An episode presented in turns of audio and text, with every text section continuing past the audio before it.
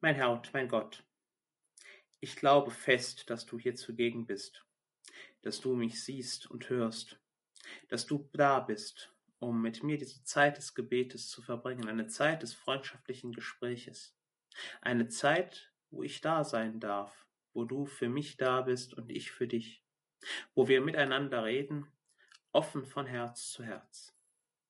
Ich bitte dich um Verzeihung für all die Momente in meinem Leben, wo ich nicht mit meinem Herzen bei dir war. Ich bitte dich um deine Hilfe, dass all die Dinge, die du mir in dieser Zeit nun sagen willst, durch Eingebung, Regen und Gedanken, dass ich sie wirklich verwirkliche.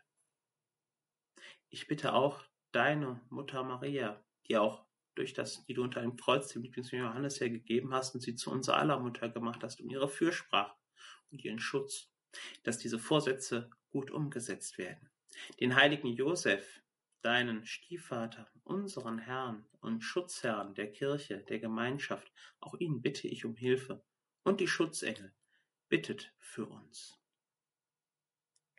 Herr Jesus Christus, vor einigen Jahren, Jahrzehnten, so wurde mir mal erzählt, ich habe darüber leider keine fundierten Quellen gefunden, weder bei Onkel Google noch sonst irgendwo.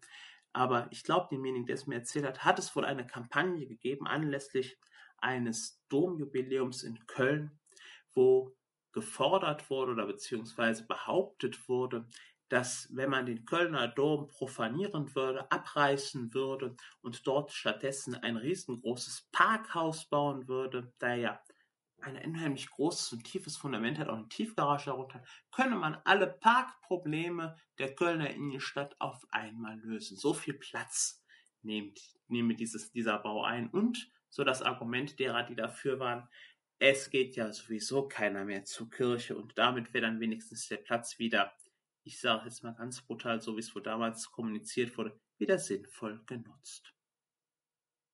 Herr, ich bringe dieses Beispiel, das man mir wiederum erzählt hat, nicht als eine ernstzunehmende, aus meiner Sicht ernstzunehmende Idee auf, um das hier im Gebet mit dir zu besprechen, sondern es ist ein, wie ich finde, ja, erschreckendes und sehr deutliches Beispiel für das Denken von uns Menschen.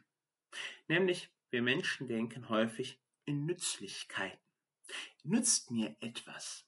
Und sei es der Platz in der Stadt? Kann ich den noch sinnvoll gebrauchen? Und sinnvoll heißt in dem Fall, dem Beispiel des Domes, kann ich ihn praktikabel machen und sozusagen dem ganzen Platz einen Sinn geben, indem ich einfach die Parkplatzprobleme von der Kölner Innenstadt auf einmal an einem Ort lösen kann.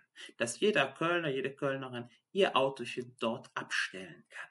Oder jeder, der zu Besuch dort ist, sein Auto dort abstellen kann nutzbar machen. Und das ist auch der springende Punkt einer Kirche jetzt des Kölner Doms oder überhaupt eines, einer Kirche, eines Kirchortes. Die Nützlichkeit aus unserer heutigen Sicht.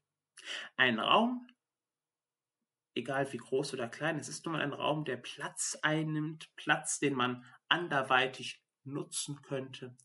Ein Raum, ein Ort, wo Menschen zusammenkommen, um zu beten, um Gottesdienst zu feiern, die Sakramente zu empfangen, um dich zu ehren und zu loben, um ein Gespräch mit dir zu haben. Ja, die Kirche, dieser Kirchort als Zeichen dafür, dass uns Menschen nicht nur die reine Funktionalität vorantreibt, das Produktive, was ja in einer zum Beispiel Millionenstadt wie Köln eine unheimlich große Bedeutung hat. Es wird verkauft, gekauft, es wird dargestellt, es wird gegessen, gefeiert, gelebt, alles schön und gut. Aber primär oder am meisten geht es halt auch darum, besonders in der Innenstadt Profit zu machen. Ganz viele Geschäfte gibt es dort, Lebensmittelläden, Geschäfte, wo man kaufen kann, Andenken, Shops und so weiter. Das Leben sozusagen ein Leben der Nützlichkeit, ein Leben der Produktivität. Schaffen, schaffen, Häusle bauen, wie es so schön heißt.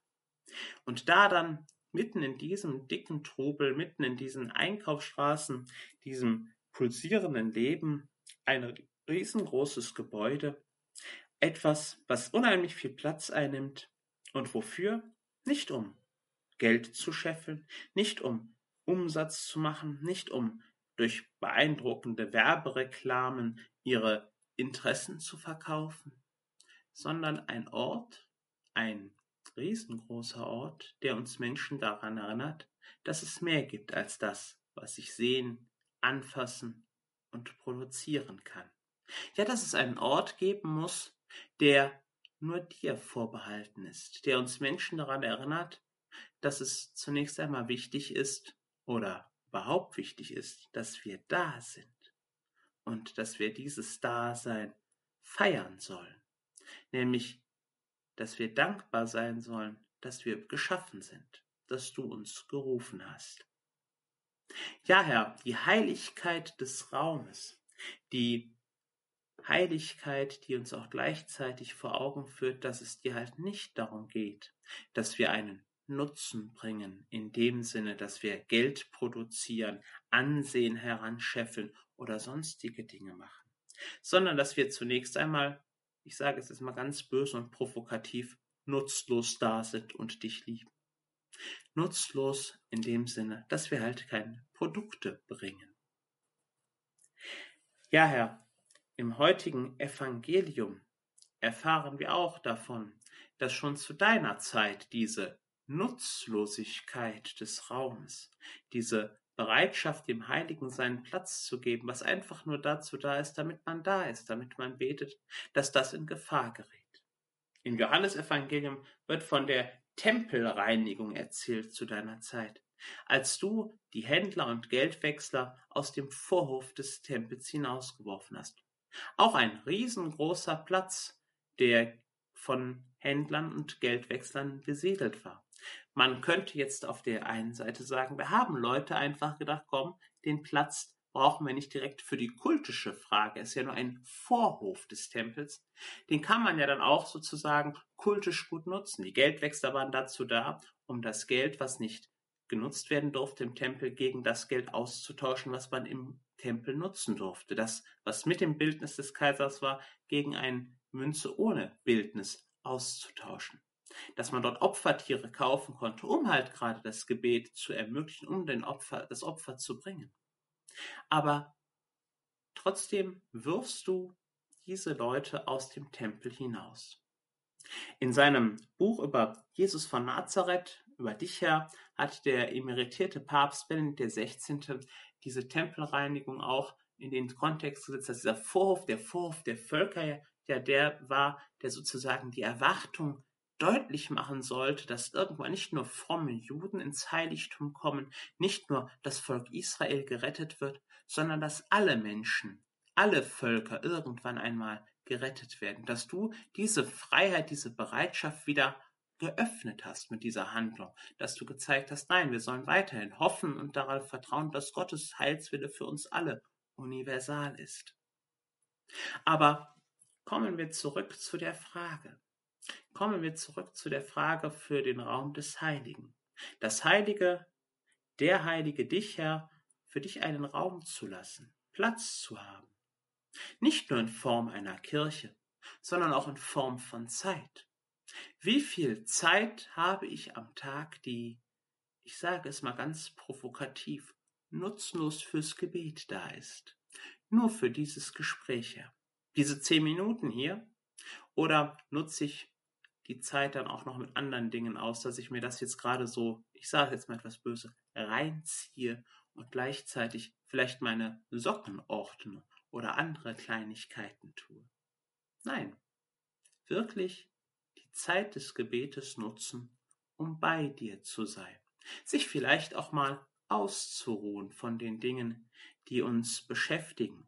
Und seien es auch die Kleinigkeiten, wie beispielsweise das Sockensortieren wirklich einmal nichts tun, außer für dich Herr da zu sein. Den Tempel, den inneren Tempel einmal leer räumen von den ganzen Geldwechslern und Händlern, die es gut meinen sicherlich, aber die uns einfach stören.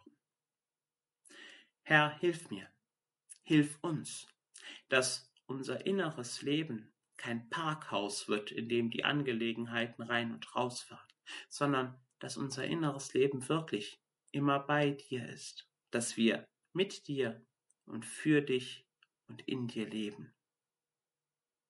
Ich danke dir, mein Gott, für diese guten Vorsätze, für die Regungen und Eingebungen, die du mir in dieser Betrachtung geschenkt hast. Ich bitte dich um deine Hilfe, sie zu verwirklichen. Maria, meine unbefleckte Mutter, heiliger Josef, mein Vater und Herr, mein Schutzengel, bittet für mich.